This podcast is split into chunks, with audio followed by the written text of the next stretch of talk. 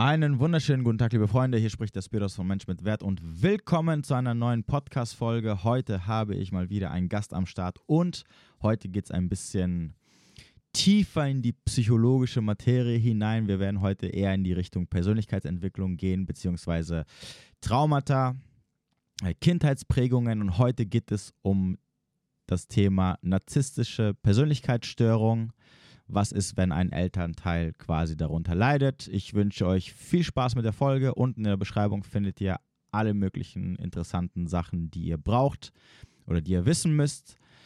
Äh, ja, wir jumpen rein. Das war's von mir. Bis demnächst. Ja, dann äh, freut es mich, dass du ähm, ja, hier als Gast am Start bist. Ähm, ich würde sagen, stell dich einfach mal ein bisschen kurz vor, einfach nur so ein paar Rahmen. Äh, Rahmenbedingungen wollte ich gerade sagen. Einfach nur so mal, damit die Leute so ein bisschen wissen, mit wem sie es zu tun haben. Also Alter und keine Ahnung, was so wichtig ist, über dich zu wissen, sozusagen. Ja, okay. Ja, also mein Name ist Dirk, ich bin ja Mitte 50. Ähm, ich wohne jetzt seit 2007 nicht mehr in Deutschland. Mhm. Äh, bis dahin habe ich natürlich in Deutschland gewohnt, äh, bin aufgewachsen in einer Kleinstadt in Niedersachsen an der Grenze zur damaligen DDR. Und dann äh, nach Schule und äh, eine Ausbildung ähm, und der Bundeswehr habe ich dann äh, studiert, mhm. ähm, Betriebswirtschaftslehre. Und äh, das habe ich in Berlin gemacht und in Bergen in Norwegen. Mhm. Und danach, ja, habe ich bei der Deutschen Lufthansa angefangen. Im Management war da zwölf Jahre tätig ja, und dann kam äh, die Möglichkeit, äh, eine sehr gute Position bei einer Airline im Ausland anzunehmen. Und deswegen habe ich mich entschlossen, an die Lufthansa zu verlassen und äh, bin dann nach äh, Lettland gezogen, mhm. Ähm, nach Riga, wo ich heute noch wohne, obwohl ich äh, ja schon nicht mal bei dieser Airline bin. Ich äh, war zwischendurch nochmal in, in Kuwait, in Arabien, mhm. für knapp zwei Jahre, auch bei einer Fluggesellschaft. Ähm, Jetzt bin ich aber inzwischen schon zehn Jahre in einem ganz anderen Berufsfeld tätig, nämlich im Fußball. Okay. Und äh, das macht mir viel Spaß, weil es natürlich immer toll ist, wenn man sein Hobby zum Beruf macht. Okay, ja, auf jeden Fall. In Riga, was sprechen die in Riga eigentlich? Russisch? Auch, ja. Also ungefähr 30 Prozent der Bevölkerung hat Russisch als erste Sprache. Ja. Ähm, aber die Landessprache ist Lettisch. Ah, okay. Und du sprichst beides? Oder? Mm, nein. Nein, ich spreche Lettisch. Okay. Ähm, Englisch auch natürlich, ähm, vor allem auch beruflich. Russisch habe ich kurioserweise wirklich ein bisschen gelernt. Ja. Ähm, bei der Bundeswehr. Oh, okay. Äh, daher kann ich es auch lesen. Ähm, sprechen kann ich es aber nicht wirklich gut. Also ich kann mich ein bisschen verständigen auf Russisch, kann auch ein bisschen was verstehen, aber nein, ich bin weit davon entfernt, dass ich sagen würde, ich spreche es wirklich. Okay, und das Lettisch hast du gelernt, nachdem du dann dahin gezogen bist, oder? Ja, genau. Okay. In Deutschland gab es dafür keine Möglichkeiten. Okay. Ähm, ich habe das dann äh, hier gelernt, am Anfang erst äh, eigentlich gar nicht, sondern nur mit Englisch. Aber ja. als ich dann aus äh, Kuwait zurückkam, habe ich mir fest vorgenommen, das dann zu lernen, um mich auch hier besser zu integrieren in die Gesellschaft. Mhm. Und ähm, ja, ich hatte dann zwei Sprachkurse, aber du lernst es eigentlich erst richtig, wenn du es eigentlich immer sprichst. Ja, ja, klar. Ist ja bei jeder Sprache so. Ja, richtig, genau. Okay, und wie ist Lettland so gegenüber Deutschland? Also bist du zufrieden? Würdest du auch dort bleiben, wenn du den Job nicht mehr machen müsstest, sozusagen? Ja, ich bin ja hier geblieben. Also. Ach so. Nee, ja, aber den Job, den du ja jetzt machst, äh, der ist, ist unabhängig. Ja, ach, aber der, ist unabhängig, so. der ist ortsunabhängig. Ah, okay, der ist ortsunabhängig. Ja, den könnte ich auch okay. woanders machen. Okay. Ähm, ich bin, nachdem ich in Kuwait aufgehört habe, wieder nach Riga gezogen aus diversen Gründen. Ja. Äh, das hatte vor allem private Gründe auch. Äh, ich hatte hier schon aus meiner Zeit zuvor einen gewissen Freundeskreis mir aufgebaut. Mhm. Ja, dazu kam ehrlich gesagt auch das Finanzielle. Es war ja die Zeit nach der Finanzkrise. Mhm. Äh, Lettland war davon unheimlich betroffen und äh, das hat die Preise nach unten gebracht. Mhm. Also es war auch damals sehr günstig, auch günstige Steuern. So, und das waren dann alles so Gründe, die mich dann entschlossen haben, äh, wieder herzuziehen.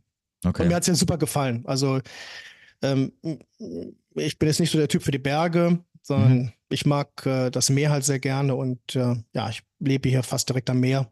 Äh, toller Strand, äh, super Natur, wunderschöne Stadt. Also das war alles auch ausschlaggebend dafür, dass ich wieder hierher gezogen bin. Cool, nicht schlecht. Ja, dann, ähm, du hast dich ja bei mir gemeldet, weil wir heute ein bisschen über das Thema äh, Eltern, Mütter vor allem wahrscheinlich äh, sprechen und mhm. äh, schwere Kindheit. Ich würde sagen, erzähl doch mal ein bisschen so, wie war denn deine Kindheit äh, so generell? Hast du Geschwister? Ja, ich habe eine Schwester. Okay. Wie war denn so eure Kindheit? Oder was sind so deine Erinnerungen, was die Kindheit angeht?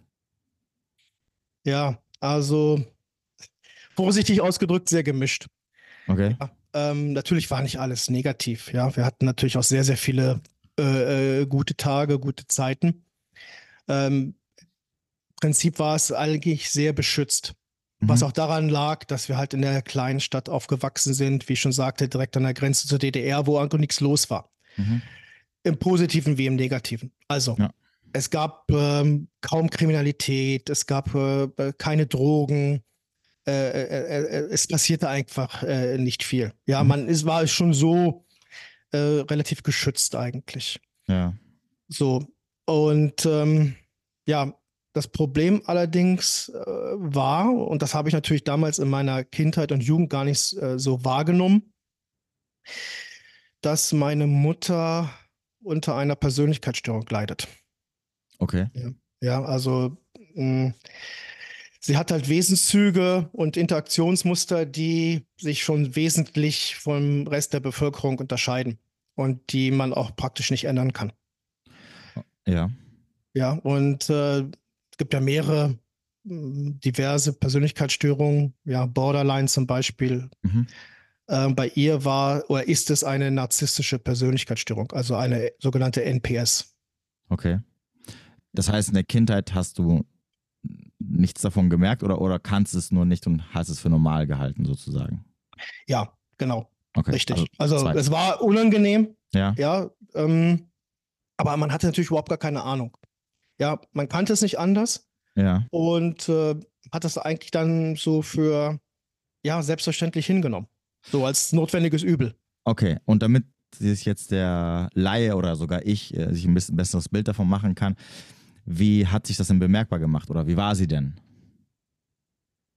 Also die wichtigsten Kriterien sind dabei, ähm, dass sie ein extrem hohes Anspruchsdenken hat mhm. dass sie immer eine besondere Behandlung äh, eingefordert hat. Von mhm. jedem, besonders natürlich aber auch von ihren Kindern. Ähm, ständige Aufmerksamkeit brauchte.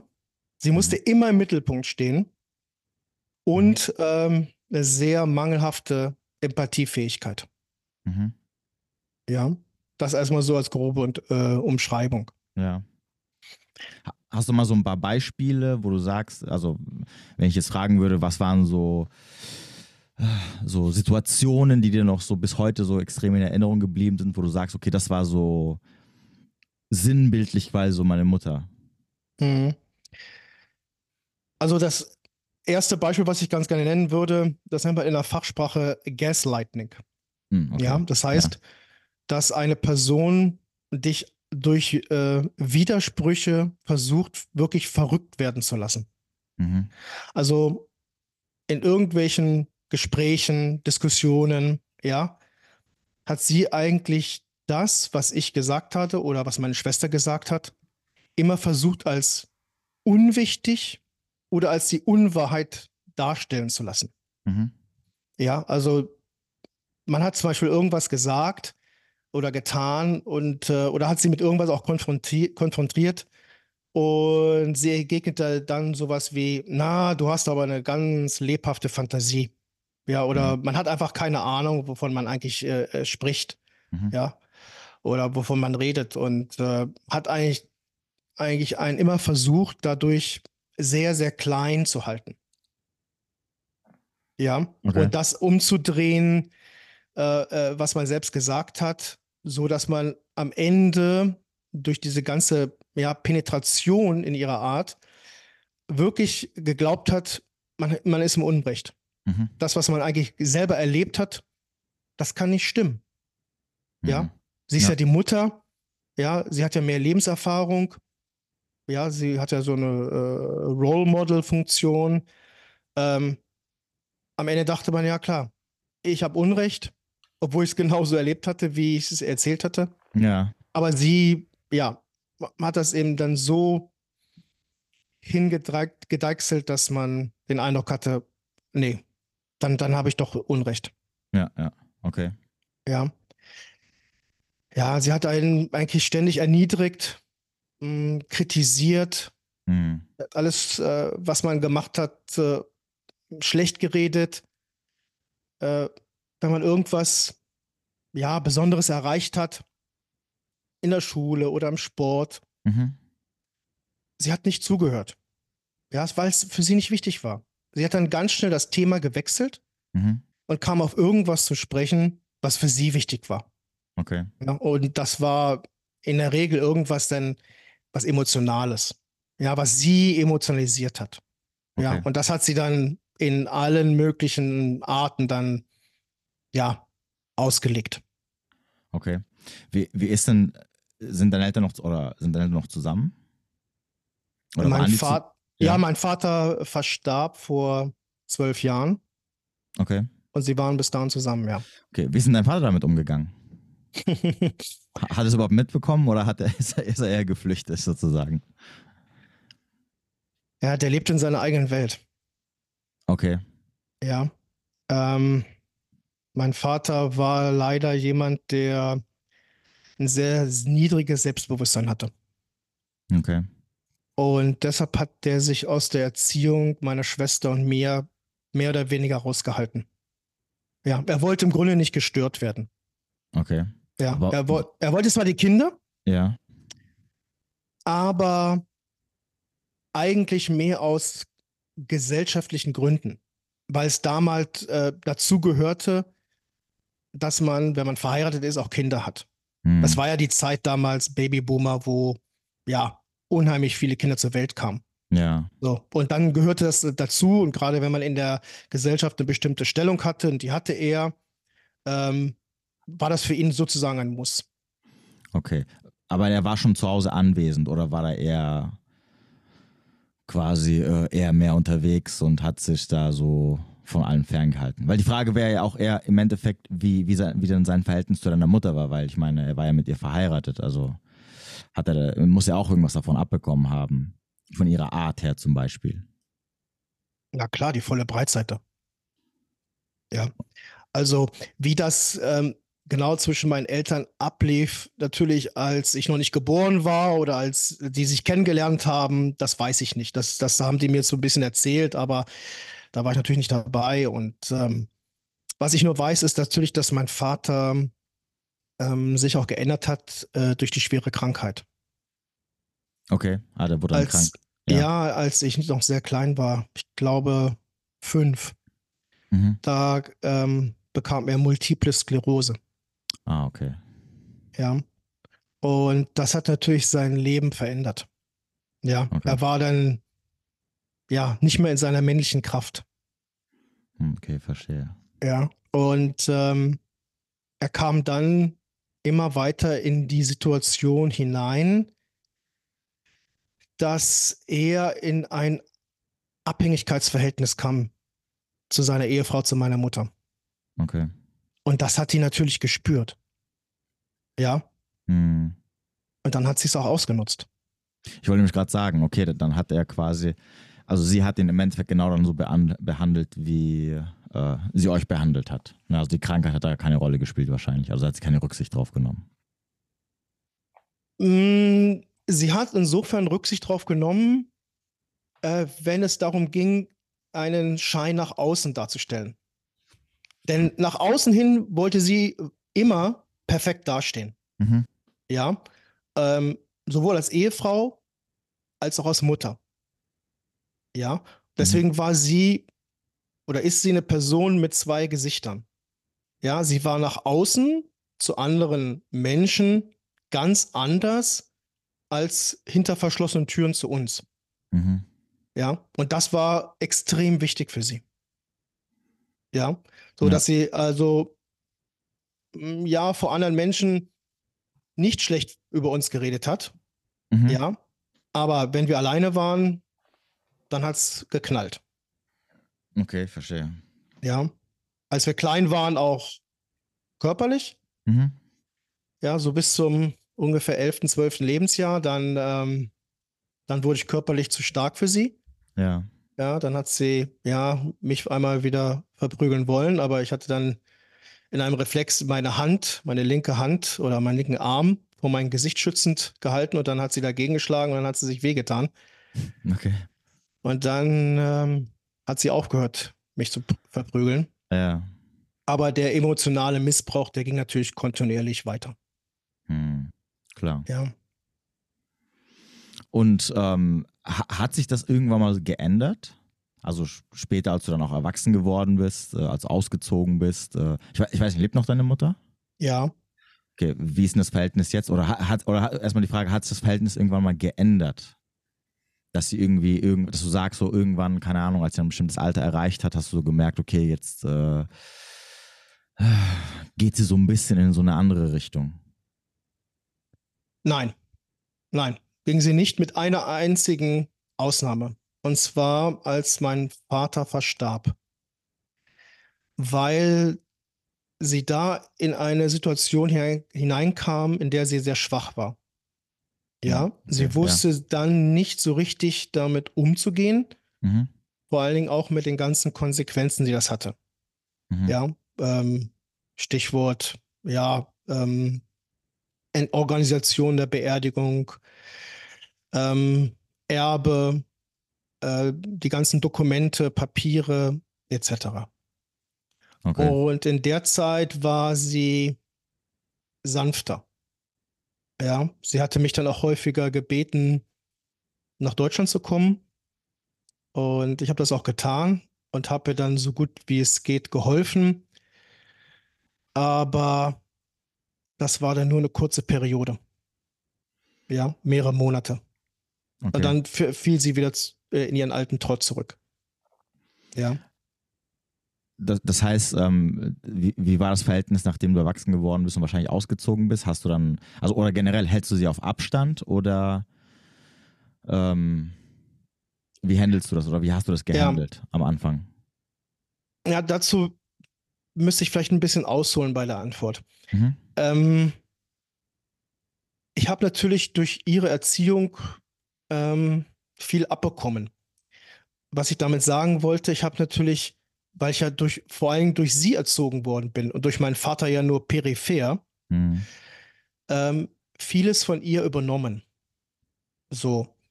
Und das war für mich, für meine Persönlichkeit alles andere als positiv. Ja, klar. Ähm, ich habe das am Anfang natürlich gar nicht so mitbekommen. Ja, als ich noch im Studium war zum Beispiel. Mhm. Ähm, die ersten Konsequenzen habe ich erst mit, mitbekommen, als ich dann bei der Lufthansa angefangen habe. Okay. Und zwar in der Form, dass ich ja immer wieder Probleme hatte mit Vorgesetzten und vor allem mit Kollegen. Ja. Okay. Aber ich das konnte mir damals keinen Reim drauf machen. Also ich Probleme konnte mir nicht sagen, warum. Ja, Probleme in welcher Hinsicht? Mm, es war am Anfang immer gut. Ja, wir haben ja. es immer gut verstanden. Aber dann nach einer Weile habe ich dann gemerkt, dass dann Kollegen eher auf Abstand, auf Distanz gingen zu mir. Hm, okay. Und ich konnte mir aber eben keinen Grund da zusammenreimen, ja, warum das so war. Mhm. Ähm, ich war damals ziemlich launisch und habe auch meine ja, schlechten Launen auch an Kollegen teilweise auch an Vorgesetzten dann ausgelassen. Okay. Ja. So, das hat dann aber viele, viele Jahre gedauert, bis ich dann, das war ungefähr ein Jahr, bevor ich Deutschland dann verlassen habe, äh, mich gefragt habe, mh, hm, müsste man da vielleicht was ändern. Also es gibt irgendwas, was nicht stimmt, mhm. aber ich wusste nicht was. Okay. Und bin dann zu einem Coach gegangen, der für die Lufthansa gearbeitet hat, mhm. eine Frau. Und habe dann eigentlich so zum ersten Mal über diese Probleme erzählt und habe dann aber auch gesagt, dass ja, es mit den Kollegen Probleme gibt und äh, auch mit Partnerinnen, mit mhm. Frauen. Mhm. Und äh, als Konsequenz, äh, ich fühle mich alleine. Und ich erinnere mich noch, dass ich zu der Frau gesagt habe, sprechen Sie doch mal mit meiner Mutter. Ja, weil ich das irgendwie, ich hatte eine Intuition. Ja, dass da irgendwas nicht stimmt. Also, dass äh, die, die Therapeutin mit deiner Mutter sprechen soll, oder? Ja, richtig. Okay, ja. Und sie hat es abgelehnt. Leider. Deine, deine Mutter oder die Therapeutin? Nein, die Therapeutin, der Coach. Okay. Ja, sie hat es nicht gemacht. Also ich bin heute noch überzeugt, wenn sie es gemacht hätte, dann wäre ich vielleicht schon früher auf den richtigen Trichter gekommen. Wenn sie mit deiner Mutter gesprochen hätte? Ja, ja. Weil als erfahrener Coach ja. hätte sie merken müssen, ja, aus dieser Richtung gab es Probleme. Also wenn aber, sie die richtigen Fragen gestellt hätte. Ja, ja, aber, aber hätte sie, ähm, das hätte sie doch rausfinden können, wenn sie mit dir über deine Mutter spricht. Sie hat aber nicht die richtigen Fragen gestellt. Ach so, okay. Verstehe. Ja. Hm. Gut. Dann bin ich umgezogen. Dann gab es äh, große gesundheitliche Probleme mit der Bandscheibe. Die hatte ich schon lange. Ja. Aber die wurden dann so schlimm, dass ich äh, um eine Operation nicht mehr herumkam. Mhm. So, das war vom Timing richtig schlecht. Ja, bist du in neuem Land, äh, neue Arbeitgeber, neue Kollegen, neuer Chef, neue Sprache, neue Freundin. Mhm. Ja, es kam eigentlich alles zusammen und dann eben die Operation. Lange Rede, kurzer Sinn.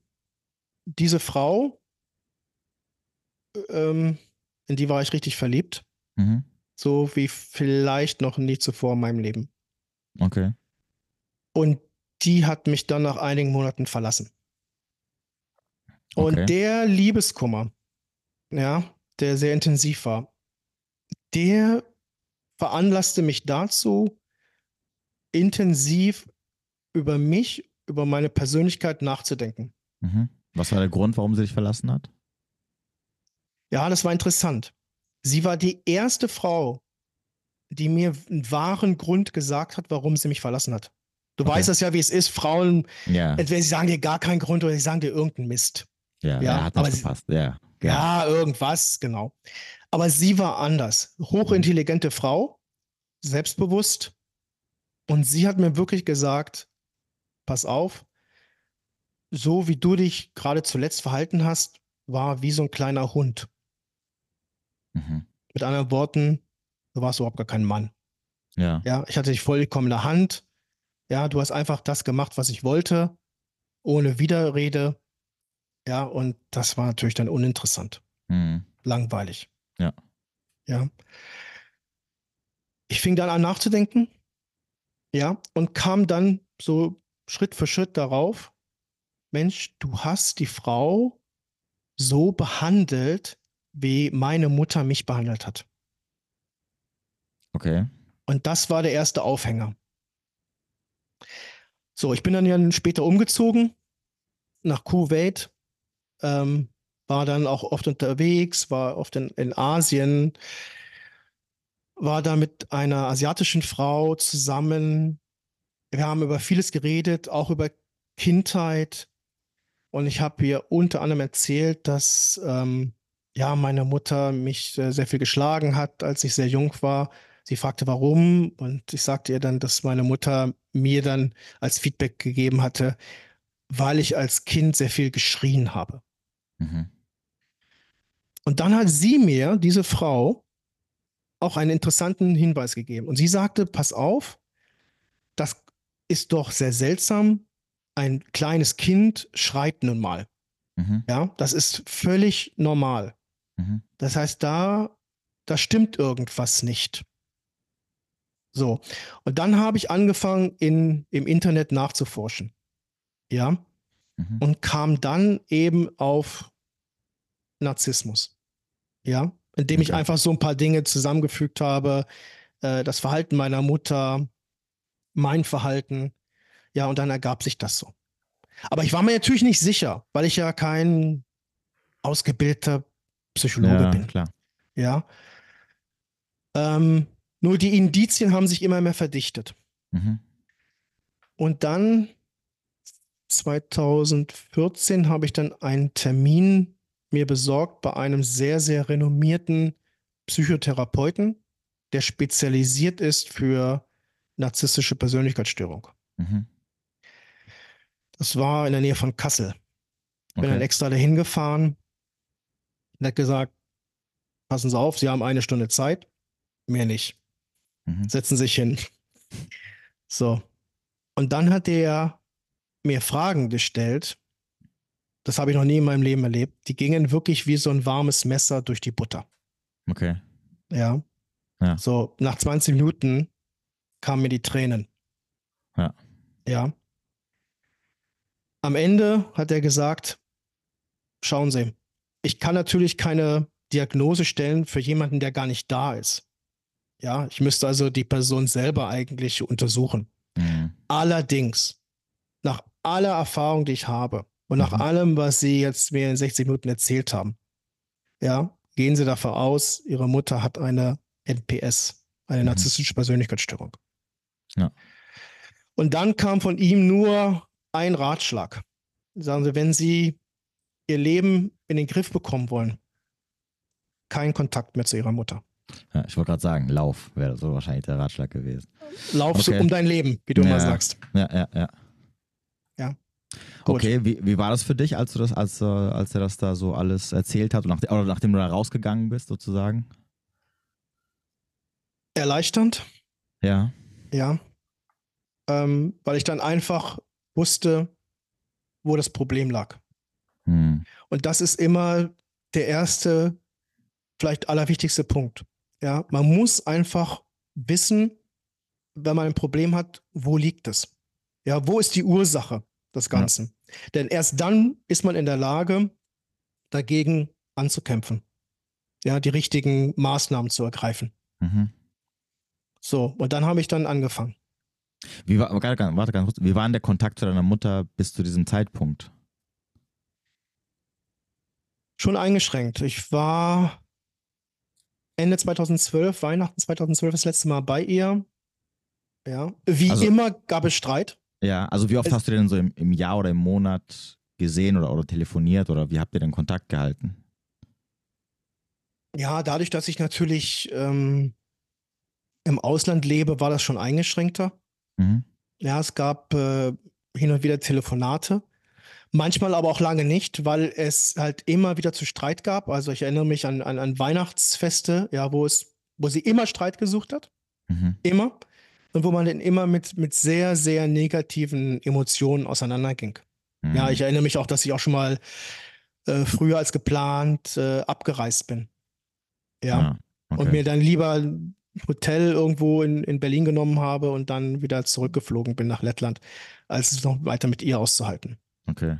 So, und 2012 kam es dann äh, wieder zu einem großen Streit, ja, der äh, durch sie initiiert worden ist. Ähm, aber in diesem Zusammenhang hatte sie dann äh, in ihrer Emotion mir einige Informationen gegeben, mhm. ja, die ja sehr interessant waren. Okay. Ja, zum Beispiel? Unter, zum Beispiel, sie sagte mir, dass sowohl meine Schwester als auch ich ähm, nur auf der Welt sind, weil mein Vater das wollte. Sie wollte gar keine Kinder. Okay. Ja. Ja. Tolle man, Information. Ich wollte gerade sagen, hört man natürlich sehr gerne, ne? So mhm. das mhm. ist so mhm. genau das, das ist genau. so genau das, was du von deinen Eltern hören möchtest. Ja, richtig. Ne? Das ist dann richtig wohlwollend und, und, und äh, liebhabend, ja, genau. Und dann, ja, wurden einfach ähm, ja immer mehr Sachen für mich klar. Mhm. Ja, und äh, dann konnte ich mir immer mehr zusammenreimen, warum sie so war in, in meiner Kindheit, wie sie halt war. Mhm. Ja.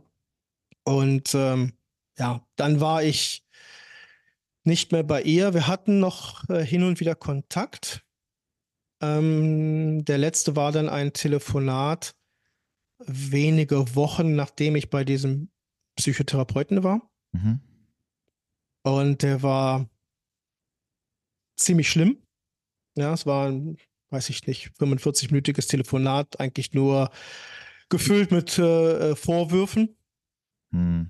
Ähm, mir ging es danach nicht gut, emotional. Ich habe dann sofort wieder Kontakt gesucht zu diesem äh, Psychotherapeuten, Ja. der aber gesagt hatte, passen Sie auf.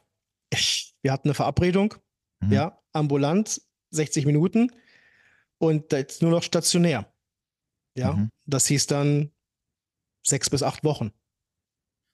Ja, Okay, dir, dir einen anderen, also einen normalen Therapeuten zu suchen, war kein, keine Option für dich. Also wo du einmal die Woche hingehst oder mhm.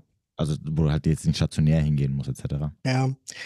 Du, das ist schwierig, äh, wenn man im Ausland lebt. Hm, Ja. Okay. Ja. Natürlich gibt es äh, hier niemanden, der das in meiner Muttersprache in Deutsch kann. Ja, selbst in Englisch wäre es schwierig gewesen. Und in Lettisch, also damals wäre es unmöglich gewesen, damals war mein Lettisch auch noch nicht gut genug dafür. Okay. Ja, und ähm, hier ist, es ist ein kleines Land hier mit äh, so viel Einwohnern wie ganz Hamburg. Ähm, hier ist auch die Auswahl von wirklich qualifizierten Physiotherapeuten extrem gering. Okay. Ja, so und online, damals gab es noch nicht so die Möglichkeit mit online. Ja, man hätte vielleicht irgendwas mit Skype machen können, aber ja, ich wollte es auch nicht unbedingt. Okay. Okay, er hat gesagt stationär oder Stationär und dann für sehr, sehr, sehr viel Geld, also fünfstellige Summe. mhm. Ja. Ansonsten hat er gesagt, kann ich Ihnen nicht mehr helfen. Ja. Gut, und dann war das für mich das Signal, dass ich mir halt selbst helfen muss. Ja. Und dann Mhm. habe ich eine, ja, kann man sagen, eine Selbsttherapie begonnen. Okay, und wie, wie, also wie hast du da angefangen? Oder was hast du genau gemacht sozusagen? Ich habe mich im Internet einfach schlau gemacht, habe halt alles gesucht, was es zu dem Thema gab. Wirklich alles.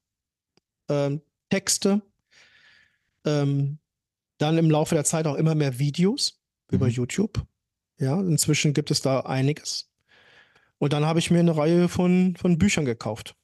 Ja, wenn ich in Deutschland war oder ich habe was bestellt. Mhm. Ja, so dass ich mich in das Thema immer, immer mehr eingelesen habe und mir immer mehr Wissen zugefügt habe. Okay. Ja. So, und dann, ja, gab es eben auch Bücher, oder gibt es Bücher, in denen auch beschrieben steht, was man als Opfer ähm, eines narzisstischen Elternteils äh, machen kann. Ja. Mhm. Und das habe ich dann, ja, Schritt für Schritt und äh, kontinuierlich auch getan. Ja. Indem Okay. man einfach sich klar macht, ähm, was ist mit einem passiert, ja, und äh, welche Konsequenzen hatte das, dass man dann, ich glaube, das ist ein ganz wichtiger Punkt, Verantwortung übernimmt für sein eigenes Verhalten, für Mhm. sein eigenes Leben, ja. Keine, kein Blaming für andere, so Mhm. wie ich das noch zu meiner Berufstätigkeit in Deutschland gemacht habe. Mhm. Ja, damit war dann Schluss. Und dann eben dieser Abnabelungsprozess. Ja, der ja im Idealfall dazu führen soll, dass man verzeiht. Mhm. Aber das ist, sage ich dir, es ist ein ganz, ganz schwieriger Prozess. Ja. Und natürlich dann auch Sachen möglichst vergisst. Aber wichtig ist, dass man die eigene Persönlichkeit wahrnimmt und daran arbeitet. Mhm. Hast du ihr verziehen? Ich war ein Stück weit näher dran, Okay. ja. Ähm, und okay, dann, wa- was ist denn das, was dich daran hindert, ihr zu verzeihen? weil sie dann noch mal aus der Deckung kam, ähm, denn es geht ihr nicht gut. Mhm. Also soweit ich weiß, geht sie gesundheitlich für ihr Alter, sie ist schon über 80, Ja. äh, richtig gut, ja, fit. Aber ähm, die Persönlichkeitsstörung, wie ich am Anfang gesagt habe, ihr übersteigertes Ego, was ja in Wirklichkeit eigentlich nur die Kompensation ist ihres sehr, sehr geringen Selbstwertgefühls, Mhm. die lässt sich ja nicht los. Ja. Und ähm, meine Schwester und ich gehen fest davon aus, dass sie im Grunde niemanden hat. Mhm. Ja, auch ihre Freundinnen, wenn die noch leben, haben sich ja wahrscheinlich auch von ihr losgesagt, weil sie auch da nicht groß anders war im Laufe der Zeit. So, und dann fing sie vor vier Jahren an, meine Schwester und mich zu kontaktieren über einen Anwalt. Okay. Ja, die eigenen Kinder über einen Anwalt. Also wir, wir haben Post bekommen von einem Anwalt. Und ähm, dann waren meine Schwester und ich sogar bei dem Anwalt. Ich bin extra hingefahren, ähm, haben mit ihm gesprochen, haben dann einiges geschildert. Ähm, ja, dann hat sich das wieder verflüchtigt, aber sie kam mit einem anderen Anwalt dann vor anderthalb Jahren nochmal um die Ecke und äh, dann wurde es wirklich unangenehm. Ähm, okay, Moment mal ganz kurz. Also sie kam mit dem Anwalt, weil ihr den Kontakt abgebrochen hattet und, und sie versucht hat, euch zu, irgendwie zu erreichen, aber es ging nicht? Oder kam sie einfach so aus dem ja. Nichts mit dem Anwalt? Also aus unserer Sicht kam sie aus nichts äh, mit dem Anwalt. Und ähm, der Beweggrund war erstmal nach außen hin, dass sie ja für den Fall der Fälle, dass sie ins Krankenhaus muss, dass es ihr ganz schlecht geht, dass sie an Geräten angeschlossen ist, ja, beatmet werden muss, ja, dass wir, meine Schwester und ich, dann die Verantwortung übernehmen. Mhm. Ja, dazu muss man ähm, etwas unterschreiben. Okay. Und äh, dazu wollte sie uns drängen. Okay. Ja. Aber wir haben das nicht gemacht. Weil? Weil wir wissen, wie sie ist. Und weil wir natürlich gerochen haben, dass ihre wahren Beweggründe woanders liegen. Nämlich darin, dass sie wieder Kontakt haben will, mhm. ja, und dass sie wieder Aufmerksamkeit haben will, mhm. kontinuierlich von uns, dass jemand, in erster Linie meine Schwester, weil sie im selben Ort wohnt, sich wieder um sie kümmern sollte. Ich wollte mich gerade fragen, wie, also wie ist es denn für deine Schwester oder wie hat sie sich denn da entwickelt? Beziehungsweise hast du dann deine Schwester kontaktiert, nachdem dir so als bewusst geworden ist, äh, was da so passiert ist? Also nachdem du die, die Klarheit und diese Erkenntnis hattest, hast du auch mit deiner Schwester gesprochen? Ja, habe ich. Ja, auch persönlich. War, ich habe hab sie besucht auch und ähm, wir haben auch darüber gesprochen. Ja, auch ihr ist das äh, schon klar, ähm, nur war meine Schwester sehr viel stärker davon betroffen als ich. Meine Schwester war dann wirklich in psychologischer Behandlung über Jahre. Ja gut, würde ja auch Sinn machen, weil sie ja, du bist ja, ich meine, du hast ja diesen Schritt gemacht, dass du auch was den Ort angeht, ja Meilen weg weggezogen bist. Aber wenn du ja sagst, dass sie ja noch in demselben Stadt geblieben ist, also dann bleibst du ja quasi noch in diesen Fängen der Person. Ne? Also dann kommst du nicht so einfach. Ja, also ich weiß, was du sagen willst. Ähm, meine Schwester hat den Zugriff aber nie so zugelassen. Mhm. Ähm, meine Schwester wohnte auch lange Zeit äh, in Süddeutschland, war also auch nicht so greifbar. Und sie hatte sich auch noch zur Lebzeit meines Vaters schon von meinen Eltern eigentlich emotional viel weiter getrennt, als ich das tat. Mhm, also okay. Beispiel, meine Schwester kam Weihnachten zum Beispiel überhaupt nicht mehr zu Besuch äh, während ich noch, äh, wie ich sagte, bis 2012 dort war. Okay. Ja, und ähm, ja, meine Schwester war dann wieder da und war natürlich dann zugegen, als äh, es meinem Vater nicht gut ging und er dann auch verstarb. Mhm. Ja.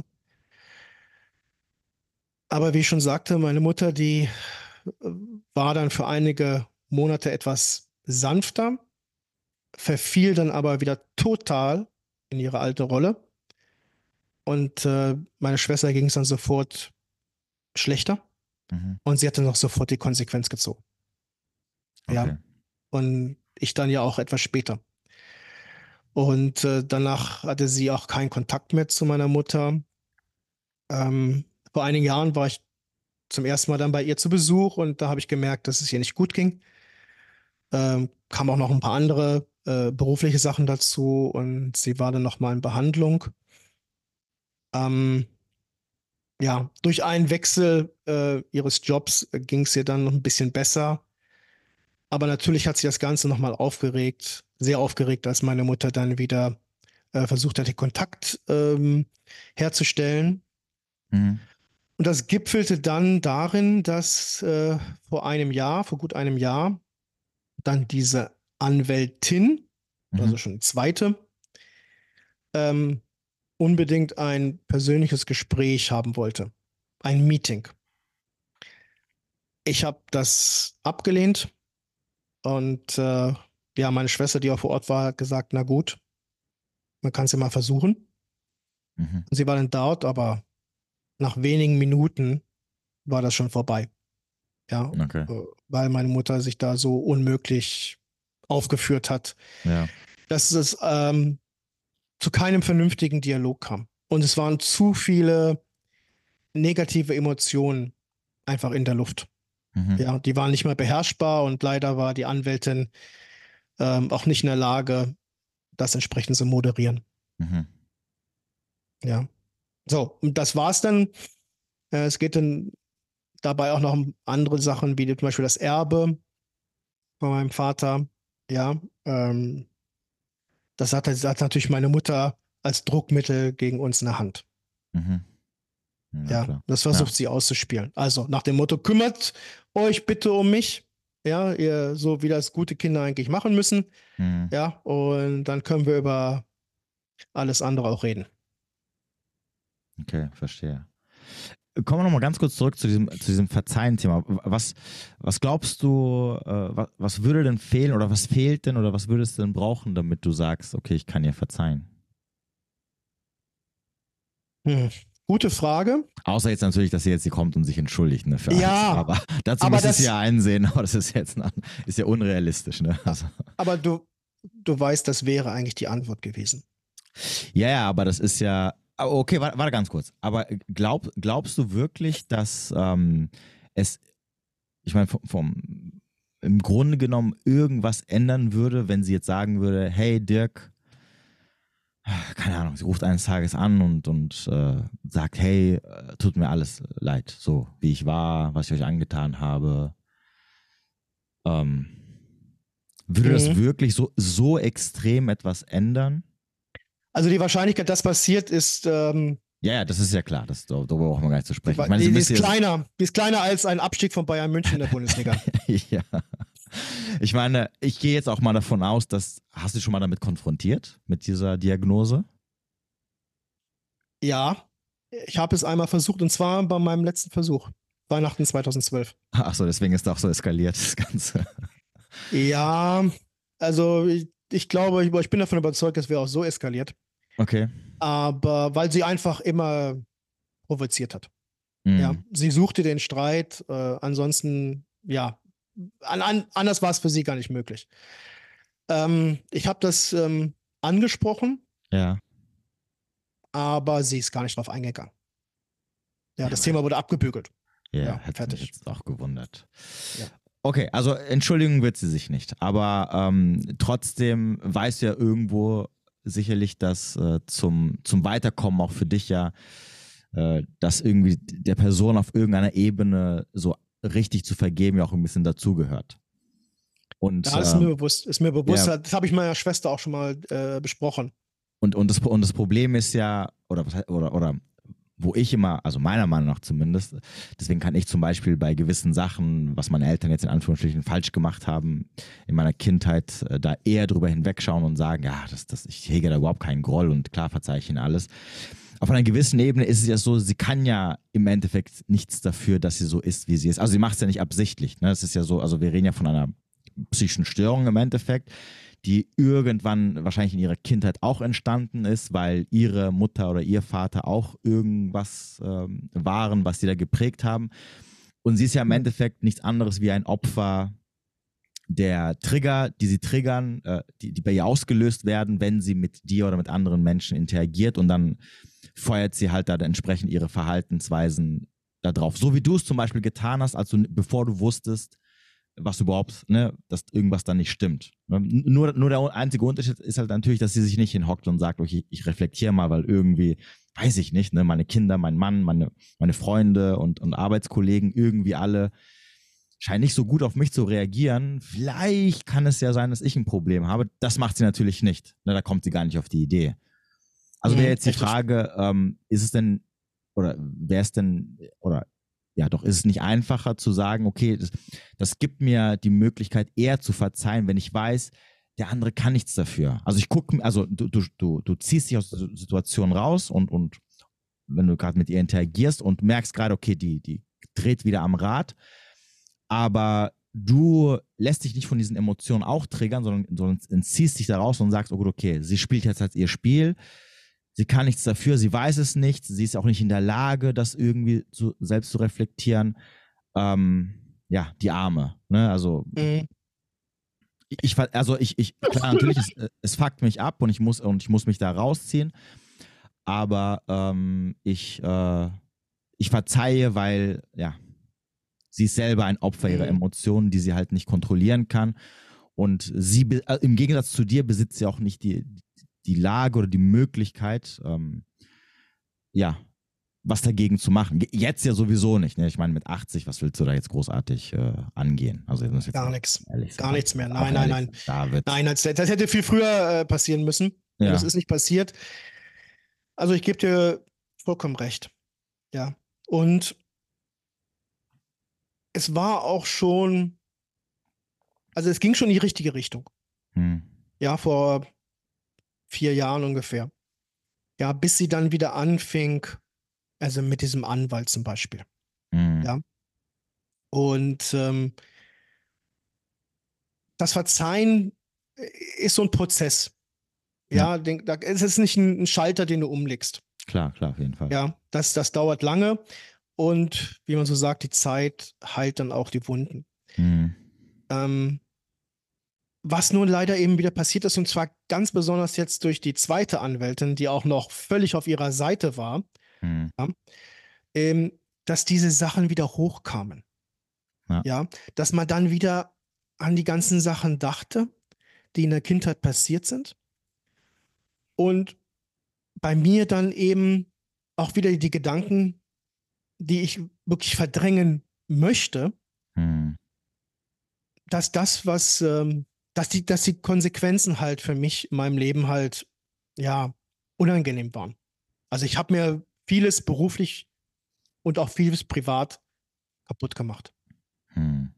Ohne dass ich ja was dagegen machen konnte, bis zum Zeitpunkt, wo dann ja sozusagen die Erhellung kam.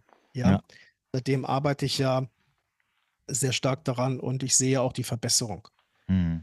Ja, aber ja, man denkt dann, Mensch, verdammt nochmal, du hattest einfach so viel Potenzial beruflich ja, und ähm, ja, du hast es dir versaut.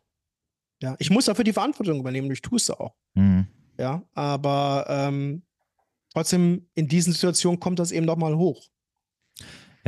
Ja. Sie, ja. Sie, macht, ja, sie macht es ja natürlich auch einem richtig schwer, da irgendwie ja. sich davon zu distanzieren. Aber das liegt aber auch, glaube ich, auch daran, weil sie spürt, äh, dass du oder deine Schwester sich distanzieren wollen und sie halt äh, für sie, ich meine, für sie seid ihr wahrscheinlich immer noch so die kleinen sechs, sieben, achtjährigen Kinder, wo sie weiß, welche Knöpfe sie drücken muss, damit sie halt wieder äh, das Verhalten an den Tag bringen, was, was sie haben möchte, irgendwie so auf einer gewissen Ebene. Mhm. Und wenn sie merkt, so, okay, ich drücke die Knöpfe, aber es passiert nichts mehr, dann, dann, dann, sucht sie natürlich, also was machst du als Elternteil, wenn du merkst, so, ähm, okay, Schimpfen bringt nichts, ne? Dann suchst du dir was, was Stärkeres, wo du sagst, ich muss, ich brauche da noch irgendwas, was nochmal so richtig draufhaut, damit die Kinder endlich hören oder damit sie das tun, was, damit sie sich so benehmen, wie ich sie halt gerne hätte. Ja, ganz kann, genau. Also es war ja damals schon immer so Leiden. Ja, ja genau. äh, sie litt, ja, und, und die, das Leiden hat sie äh, unglaublich stark geteilt. Mhm. Ja, und das war dann auch meistens äh, gespielt. Also es ging ihr überhaupt gar nicht so schlecht. Ja, aber sie hat das dann so ausgelebt, dass äh, ihre ganze Umgebung äh, äh mitleiden musste. Ja, mhm. weil sie natürlich dann Aufmerksamkeit erhaschen wollte. Mhm. So, das zieht jetzt natürlich nicht mehr. Ja, wir ignorieren das einfach. Ja. Genau. Ja, und das sind dann die Punkte, die du gerade genannt hast. Ja, die Wirkung ist nicht mehr da. Ja, aber sie versucht es eben immer noch mal. Ja, wie ich schon sagte, über die Anwälte. Ja, ja. Ja, und ähm, das hat natürlich bei meiner Schwester und bei mir wieder einiges getriggert. Ja, mit äh, der Konsequenz, dass dieses Verzeihen, was schon anfing, mhm. ja, wieder unterbrochen und ein ganzes Stück weit zurückversetzt wurde. Ja. Ja, aber wir möchten es eigentlich. Also es ist ja nicht so, dass meine Schwester und ich jetzt auf Teufel komm raus ihr nicht verzeihen wollen. Ja. Aber sie macht es einem verdammt schwer. Ja, das ist klar. Vor, vor allem, also ich meine, mit 80, dass du dann noch so. Normalerweise ist es ja so, je, je älter Menschen werden, wenn sie dann irgendwann so ein gewisses Alter erreicht haben, wo sie auch wissen, okay, so es geht so langsam ne, in Richtung ähm, äh, Leben vorbei und so, dann, dann ändern sie ja so ein bisschen so ihren Charakter, werden so ein bisschen sanftmütiger und, und äh, mhm. wahrscheinlich auch so ein bisschen durch Reflexion. Gut, okay, da, das ist dann wahrscheinlich der Fehler am Platz äh, sehen die so ein paar Sachen ein und versuchen sich so ein bisschen zu ändern oder haben auch nicht mehr diese Kraft, ne, so diese, da so hinterher zu sein, um, um, um irgendwie so ähm, die Muster nochmal durchspielen zu wollen, die sie vielleicht noch früher durchspielen konnten, als sie noch richtig fit waren. Ähm, aber ja, ist halt schwierig. Ne? Also du musst, äh, ich meine, im Endeffekt, äh, du weißt jetzt wahrscheinlich selber, aber du, du, musst halt da wirklich aktiv extrem immer hinterher sein, um in die Schranken, sie in die Schranken zu weisen, weil sie halt, wie du ja selber siehst, ne, sie, sie findet immer was Neues, wo sie, wenn sie merkt, so, das funktioniert nicht, ne, was früher funktioniert hat, jetzt muss ich mir noch was Extremeres einfallen lassen. Ne, und das passt ja auch super zu dem, ne? Also du warst gerade dabei, sie ihr zu verzeihen, ne? Also auch, auch so ihr dein Verhältnis zu ihr zu ändern, aber das möchte sie nicht, das spürt sie halt und dann kommt sie halt mit ja. dem nächsten in die Ecke. Ja, ganz genau so ist es. Ja, ich gehe auch davon aus, dass sie es gespürt hat. Ja, es war ja, wie gesagt, sechs, sieben Jahre Ruhe. Hm. Ja, und dann, ja, dann stach sie nochmal zu. Ganz ja. genau. Und da, äh, sie hat, trotz ihres hohen Alters, anscheinend noch sehr viel Energie. Hm. Ja, sie hat genug Energie, ja, selbst in der Pandemie ähm, nochmal zum Anwalt zu gehen, ja, und nochmal äh, diese Sachen aufsetzen zu lassen, ja, und, und nochmal eben über diese nicht gerade angenehme Art und Weise mit den eigenen Kindern in Kontakt zu treten. Mhm. Ja. Und auf, um, auf ihre eigene Situation, in Klammern Leiden, ja, ja nochmal aufmerksam zu machen und natürlich eine andere Partei, nämlich der Anwalt oder dann später die Anwältin, ja, auf ihre Seite zu ziehen. Ja, mhm. was die Anwältin teilweise ähm, äh, uns in Briefen geschrieben hat, das war nicht mal feierlich. Okay. Ja, das war schon fast persönliche Angriffe. Ja, also es war nicht professionell auch von dieser Anwältin, ganz klar. Ah, okay. Ach so, okay. Ja, ja, weil sie, meine Mutter hat es geschafft. Ja, und das hat sie immer wieder geschafft. Ja. Ja, durch ihre Art und Weise, die Leute auf ihre Seite zu ziehen. Ja? Okay. Ja, gut, meine Kinder sind schlecht, meine Kinder sind schlecht, ich bin die Gute. Gut, ich hätte jetzt gedacht, natürlich ist sie auf ihrer Seite, weil sie sie auch bezahlt, aber gut, wenn du jetzt sagst, okay, das, das, geht dann in die persönliche Ebene, dann, dann okay, dann ist wieder was anderes. Genau. Okay. Und äh, haben sich danach die, deine Beziehungen, oder wie, wie, waren denn generell so deine Beziehungen, die du hattest? Du hast ja gesagt, okay, bist du eine Dame, die dich dann damals verlassen hat? Ähm, wo, wo du gesagt hast, so, okay, ähm, ich habe mich, also ich habe mich dann so ein bisschen wiedererkannt in meiner Mutter selber. Mhm. Wie waren die Beziehungen danach? Oder auch jetzt mittlerweile vor allem? Ja, deutlich, deutlich angenehmer. Mhm. Deutlich ruhiger. Also, ähm, vorher, bevor ich das noch alles nicht wusste, mhm. hatte ich auch Beziehungen, ja, ähm, auch längerfristige Beziehungen, auch äh, Zusammenwohnen aber als eins der Charakteristika kann man sagen, war häufiger Streit. Mhm. Ja, ich habe mich ganz generell viel zu schnell provozieren lassen. Mhm. Ja, und habe dann verbal, nur verbal, auch zurückgeschlagen. Mhm. So, und dann eskalierte das natürlich. Ja, und dann gab es Streit. Und das ist ja, wie du weißt, nie gut für eine Beziehung. Ja, ja das klar. ist ja nie, nie harmonisch. So. Zweitens, und das würde dich auch nicht wundern, ich kam natürlich immer auf die falschen Frauen. Mhm. Ja, also Red Flags ohne Ende. Ja, war mit einer äh, Latina zusammen. Das ja. war meine letzte Freundin in, in Deutschland. Und ähm, ja, sehr, sehr attraktive Frau. Mhm. Ja, viele, viele Komplimente bekommen von meinen Kumpels. Ja. Aber hinter verschlossener Tür war sie gefährlich. Ja, ja, ich bin froh, dass ich das überlebt habe eigentlich. Ja, sie wartete eigentlich oft mit dem Messer hinter der Tür. Okay. Ja, im wahrsten Sinne des Wortes. Ich wollte gerade sagen, wahrscheinlich im wahrsten Sinne des Wortes, ja. Ja, okay. weil sie einfach ähm, extrem eifersüchtig war. Ja, auch sie hatte psychologische Probleme hm. aus ihrer Kindheit, weil ihr Vater äh, die Familie verlassen hat. Und dort kann man wirklich untertauchen in so einer hm. Stadt von 20 Millionen Einwohnern. Ja. Der hat sich um die gar nicht gekümmert, auch nicht finanziell. Ja, die mussten dann zur Mutter der Mutter ziehen, die wohl der totale Drachen war und mhm. ihnen das Leben zur Hölle gemacht hat. Und was natürlich passiert, die haben dem Vater dafür die Verantwortung gegeben. Okay. Ja, so, und der Vater hat dann äh, nach mehreren Jahren wieder versucht, äh, Kontakt aufzubauen, gerade zu den beiden Söhnen und zu ihr. Die Söhne haben gleich gesagt, äh, vergiss das mal. Aber die Tochter, mhm. meine damalige Freundin, die hat sich dann korrumpieren lassen. Ja, er hat dann alles bezahlt, die Wohnung, das Auto, alles weitere mhm. und dafür aber jedes äh, Wochenende ein Treffen. Okay. Ja, so, sie hat sich darauf eingelassen. Aber ähm, was dabei kaputt gegangen ist, das äh, Vertrauen in Männer an sich. Ja, mhm. für sie war jeder Mann einfach ein potenzieller Betrüger. Okay, ja gut. Ja.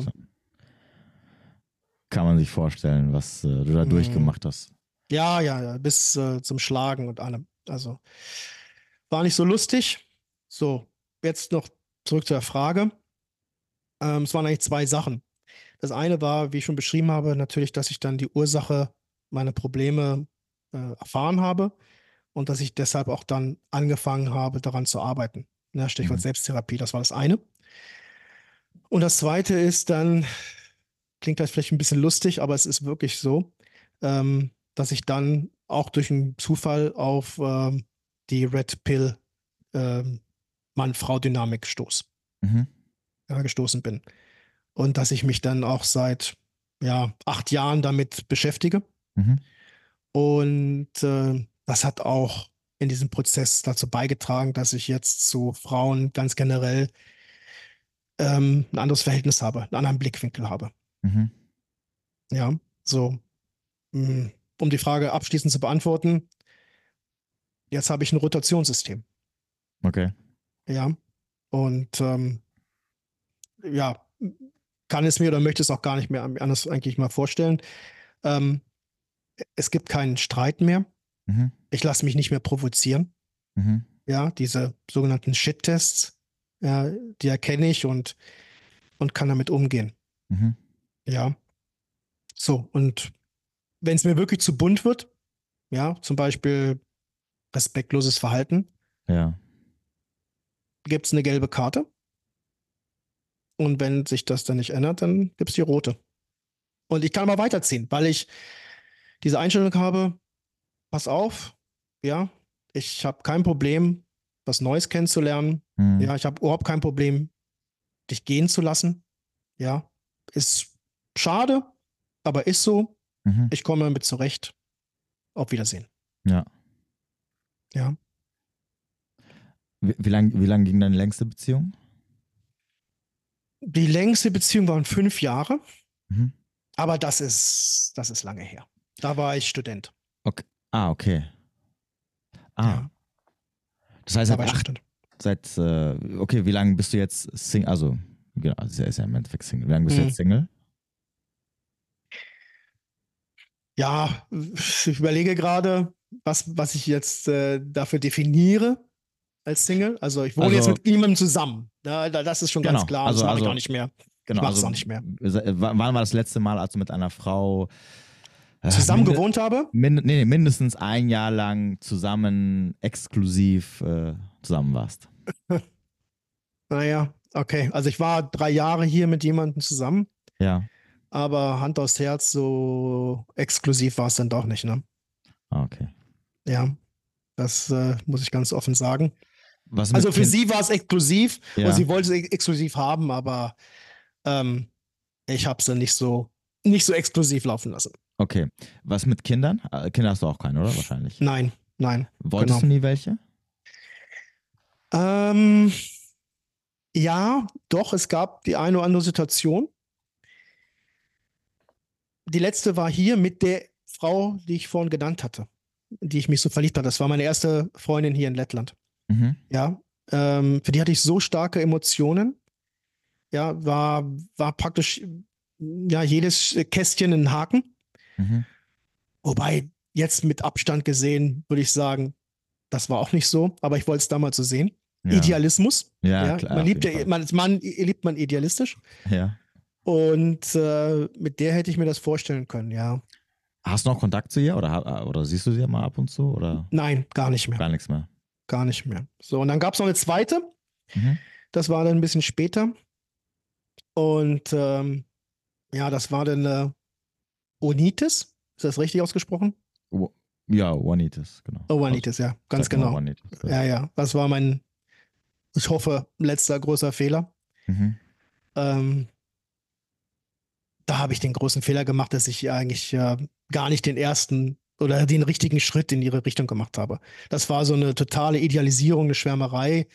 Ich glaube, sie hat es schon gespürt, aber ich habe ja nie den, den richtigen, äh, selbstbewussten Schritt in ihre Richtung gemacht, um, um die Karten auf den Tisch zu legen. Das habe ich ja nicht. Ja, aber die fand ich so toll, das ist jetzt auch so zehn Jahre her. Ähm, Ja, ja, da hätte ich mir auch alles vorstellen können. Aber wie ist es dann geendet? Naja, da es keinen Anfang gab, gab es auch kein Ende. Wie? Ich habe keine Ahnung. Also es lief gar nichts generell. Genau.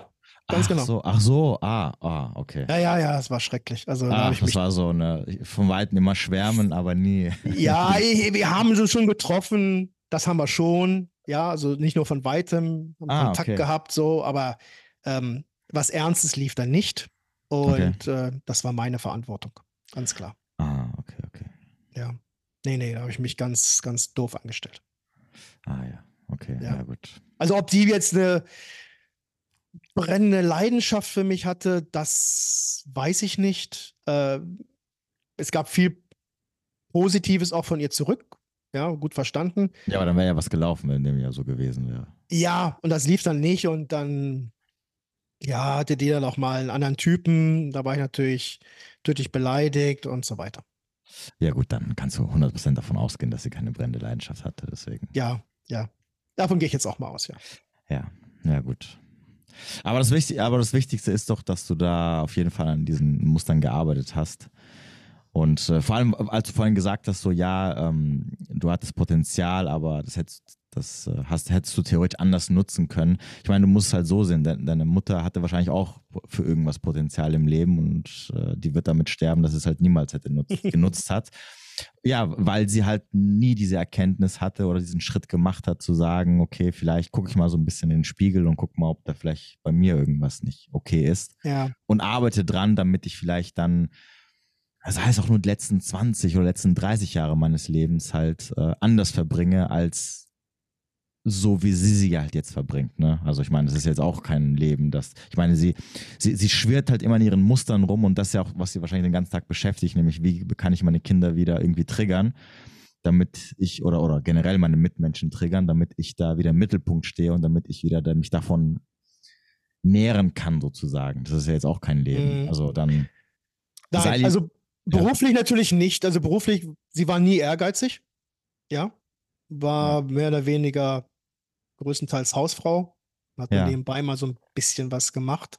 Gerade als dann meine Schwester und ich ausgezogen sind, ja, dann hat sie so hier und da mal im Geschäft gearbeitet, beim Juwelier und so weiter. Mhm. Ähm, aber natürlich gebe ich dir total recht, äh, wenn es darum geht, äh, als Mutter gesehen zu werden. Ja. Sie, wer, sie weiß ja, dass sie jetzt als Mutter unglücklich ist. Ja, Ja. sie sieht ja andere, vielleicht auch in ihrem Alter, die tolles Verhältnis haben zu ihren Kindern. Ja, die Mhm. dauernd zu Besuch kommen. Mit den Enkeln. Ja, Ja. und alles, was dazugehört. Das hat sie nie erlebt. Ja, und da sie ja als Mensch extrem neidisch ist, ja, wird sich das sehr, sehr triggern. Sehr.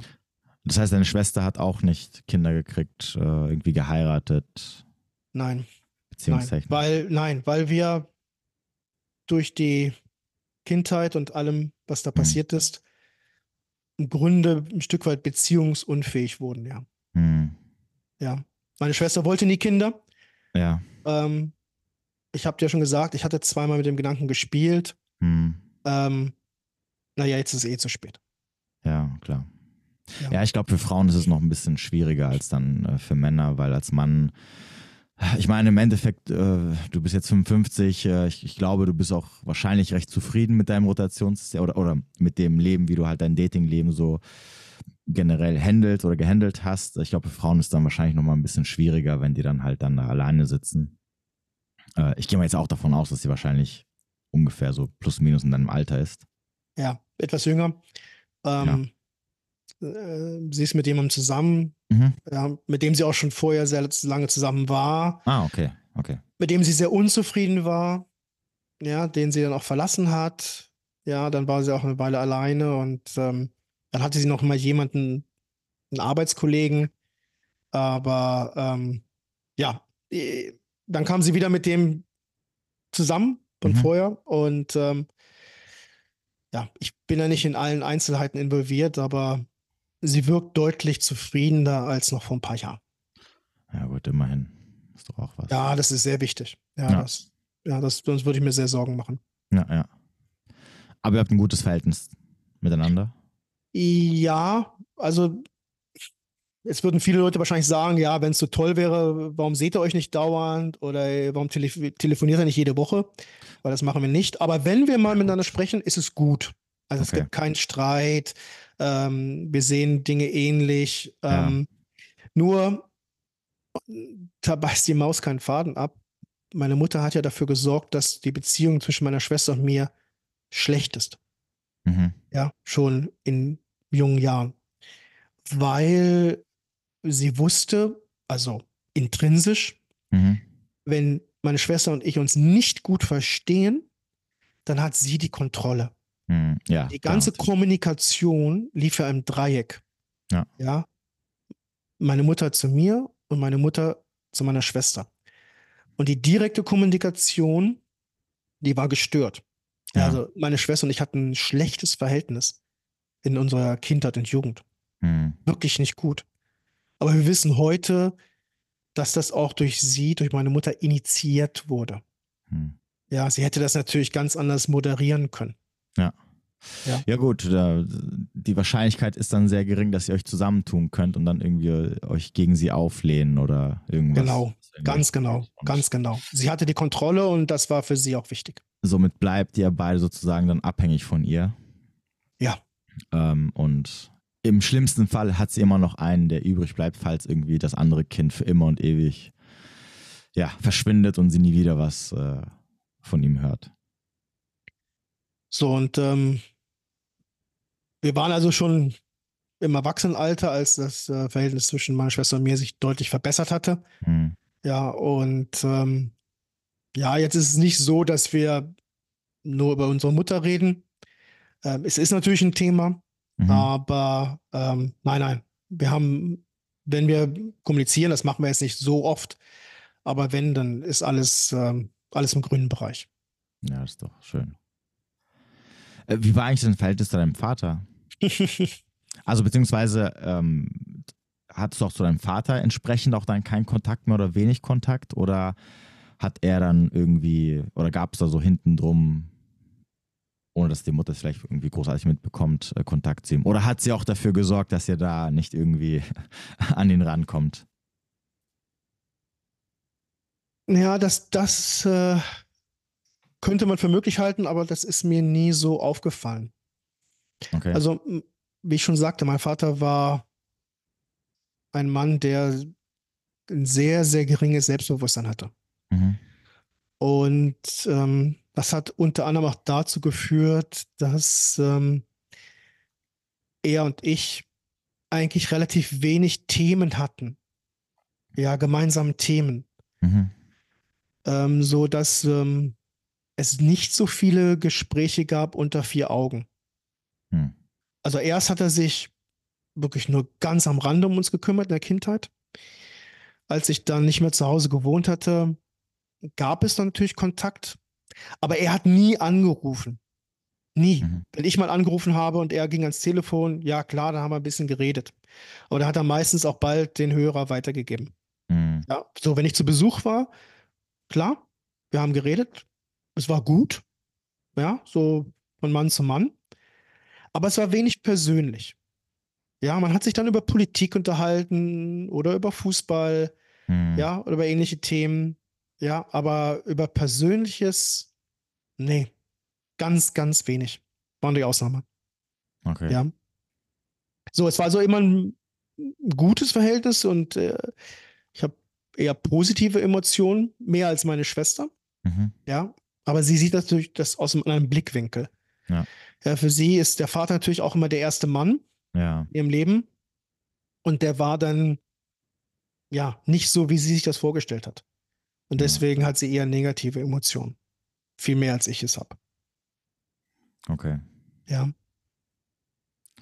Ja, ist halt schwierig, ne, wenn, wenn auf der anderen Seite natürlich dann auch äh, der Vater, wie du vorhin gesagt hast, ne, für eher, also wenn, wenn du Kinder zeugst, nur weil es halt irgendwie sein muss und, und ähm, so gesellschaftlich angesehen ist, dann und du nicht, sobald die Kinder da sind, auf einmal einen anderen Blickwinkel bekommst automatisch drauf, ne, dass du sagst, oh, okay, ne, so Kinder und, und dass dir dann so das Herz aufblüht und dass du dann auch so eine mhm. neue, eine Leidenschaft oder eine Motivation hast, die dann auch groß zu ziehen, weil es auch dein eigen Fleisch und Blut ist, ja, das ist halt natürlich schwierig, ne, dann, dann, dann baust du auch wahrscheinlich oder möchtest du auch keine großartige, vor allem emotionale Bindung äh, zu den Kindern aufbauen.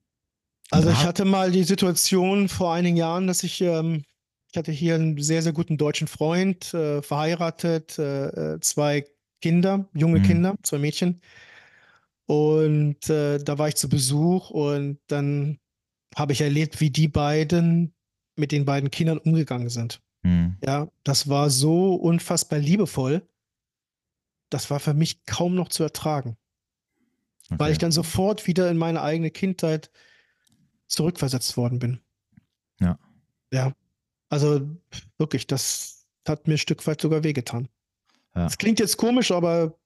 Ist Nö, so. kann ich nachvollziehen, auf jeden Fall. Also ich glaube, da, das wird dir jeder empfinden oder nachvollziehen können, wenn man halt ähm, sieht, wie andere Eltern mit den Kindern umgehen äh, und wie die eigenen Eltern mit einem umgegangen sind. Und wenn man jetzt, ähm, ja, jetzt nicht nur hauptsächlich positive Erfahrungen hatte oder man eher so mit äh, Zuckerbrot und Peitsche aufgezogen ist, dann ähm, ja, dann mhm. ist klar, dass das auch eine auf einer gewissen Ebene natürlich berührt. Ne? Ja, vor allem eben ja, Zuckerbrot und Peitsche und lieblos. Ja. Ja. Also ja, einfach ohne, ohne echte Liebe. Mhm. Ja. Und das äh, kam in diesem Moment äh, nochmal deutlich äh, wieder zum Tragen, also in meinen Kopf rein. Mhm. Dirk, mein Lieber, dann mhm. ähm, danke ich dir vielmals, dass du uns äh, ja, da so teilhaben lassen hast, äh, was das Thema angeht. Ich glaube, das ist auf jeden Fall für sehr viele interessant. Ähm, oder die, die vielleicht sich auch da in einer ähnlichen Situation befinden und vielleicht noch nicht rausgekommen sind. Ähm, was, was würdest du denn je, jemandem raten, der jetzt sagt, okay, ha, ich, ich sehe mich da irgendwie wieder? Äh, vor allem die, die Thematik ne, mit, mit äh, schlechtes Verhältnis zur Mutter oder zu den Eltern generell. Mhm. Ähm, was wäre denn so, wenn jemand zu dir kommt und sagt, äh, ich, ich glaube, ich habe so das Ähnliche erlebt wie du, was würdest du ihm als erstes raten? Würde der Person raten, auf jeden Fall ähm, so genau wie möglich zu untersuchen, was ist eigentlich die Ursache. Ja, mhm. warum ist das Verhältnis zum Vater oder zur Mutter oder zu beiden äh, so schlecht? Mhm. Ja, was sind die wichtigsten Punkte? In, in aller, allermeisten Fällen liegen die in der Kindheit. Mhm. Ja? Und äh, da muss man wirklich mal sozusagen wühlen, ja, um dann die entsprechenden Triggerpunkte zu finden. Mhm.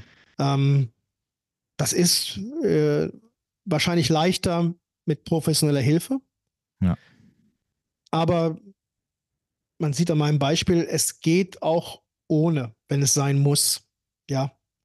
Ähm, aber noch ganz wichtig ist, ähm, Verantwortung zu übernehmen für sein eigenes Leben. Mhm. Und ähm, sich nichts vormachen. Niemals in eine Opferrolle fallen. Ja, das war so auch mein, mein großer Fehler. Ja, mhm. das, äh, das darf nicht passieren. Niemals eine Opferrolle fallen, Verantwortung, Verantwortung übernehmen Ja, und dann mit aller Kraft, die man hat, ja, eventuell mit externer Hilfe, äh, da rauskommen. Ja. Ja, weil es ist nie zu spät. Ja, ich habe es ja auch erst gemacht, da war ich schon bald 40. Ja. Da fing es dann an. Ja, alle relativ äh, alt schon, relativ. So, aber trotzdem, es ist nie zu spät, ja, sich aus diesen Mustern zu lösen, um dann so eine Art Neuanfang zu machen. Ja. Ja, es lohnt sich, auch äh, wenn man nicht mehr der Allerjüngste ist. Absolut. Da kann ich dir nur zustimmen. Ja, und ich würde sagen, mit diesen Worten beenden wir den Podcast. Äh, vielen lieben Dank nochmal, dass du hier als Gast warst und ähm, ja, deine Erfahrungen uns geteilt hast. Ähm, ich wünsche natürlich weiterhin alles Gute ne, und dass, äh, ja, dass das, ähm, ob das jetzt ein Ende haben wird oder nicht, weiß ich nicht, wird wahrscheinlich schwer werden, aber dass du da die Kraft hast, das alles zu ertragen, was noch so auf dich zukommt. Ich glaube, das ist eher wichtiger, weil alles andere, auf, Mhm. das hast du ja keinen Einfluss. Ne? Und äh, ja, alles Gute weiterhin Ja. und äh, ja, wünsche dann entsprechend noch einen schönen Tag. Vielen Dank. Herzlichen Dank. Dir natürlich auch alles Gute, viel Erfolg weiterhin für deinen, für deinen Weg hier. Das sind sehr, Danke sehr wichtige, sehr wichtige Beiträge äh, im Podcast oder auf YouTube, äh, die du hier ähm, vor allem Männern, aber nicht nur Männern, auch Frauen Mhm. vermittelst. Und ähm, ja, ich kann nur sagen, mach so weiter. Danke dir, mein Lieber. Alles klar. Okay. Dann Alles Gute. Tag noch. Ciao. Dir auch danke. Tschüss. Danke. Ciao.